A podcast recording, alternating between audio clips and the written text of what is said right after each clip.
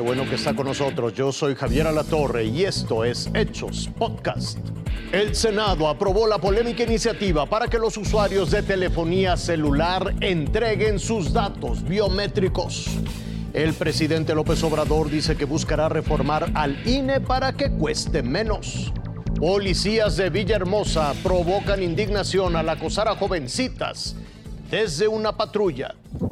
En una cerrada votación, el Pleno del Senado aprobó la creación del Padrón Nacional de Usuarios de Telefonía Móvil. Fueron 54 votos a favor, 49 en contra y 10 abstenciones.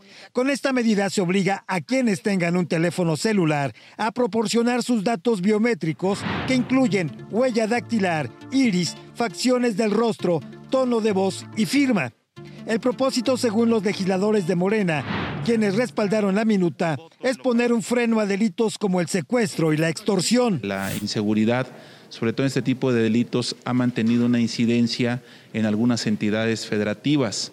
Estos delitos son del fuero común, ayuda mucho a las entidades y sobre todo a las fiscalías estatales. La reforma contempla multas de hasta 90 mil pesos para quien incumpla con el registro de su línea y se incrementan para quienes registren datos falsos. Por supuesto que las personas que se dedican a delinquir, pues no van, los va a detener esto. Esto me parece verdaderamente ridículo.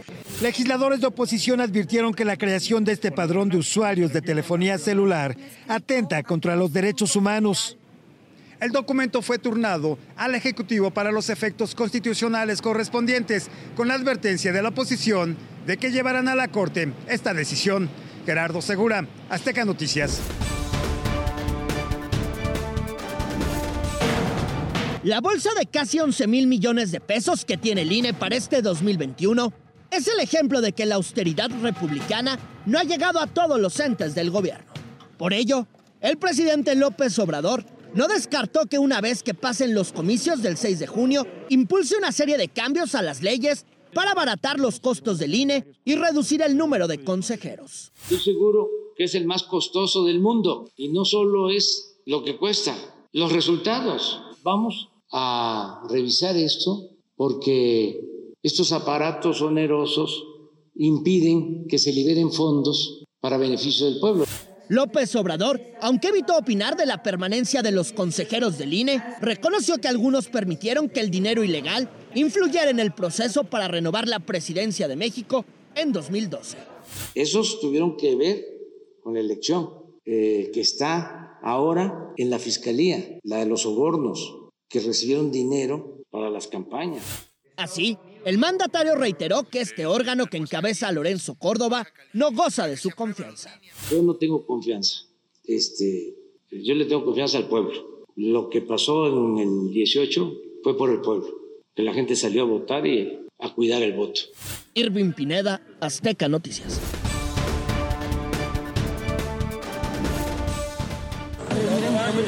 Mientras caminan desde su casa hasta el Parque La Choca en Villahermosa, Tabasco, dos jovencitas graban el momento en que los policías de la patrulla 72761 ofrecen llevarlas a su destino. No, gracias. Rechazan el ofrecimiento y molestas los increpan al sentirse acosadas por los uniformados. No, güey, nos viene siguiendo desde allá, no tiene que hacer.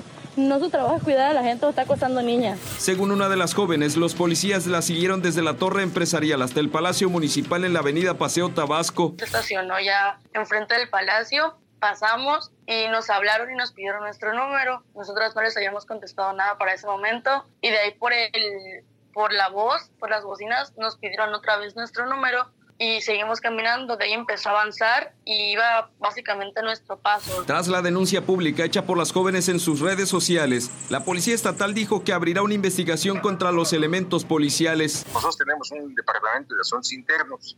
Ese departamento de asuntos internos integra, se mete la investigación, pero tiene que haber una parte acusadora. Entonces, no obstante, nosotros estamos investigando para poder escalar y iniciar una una investigación al respecto. José Raúl Reyes, Azteca Noticias. Esto fue Hechos Podcast.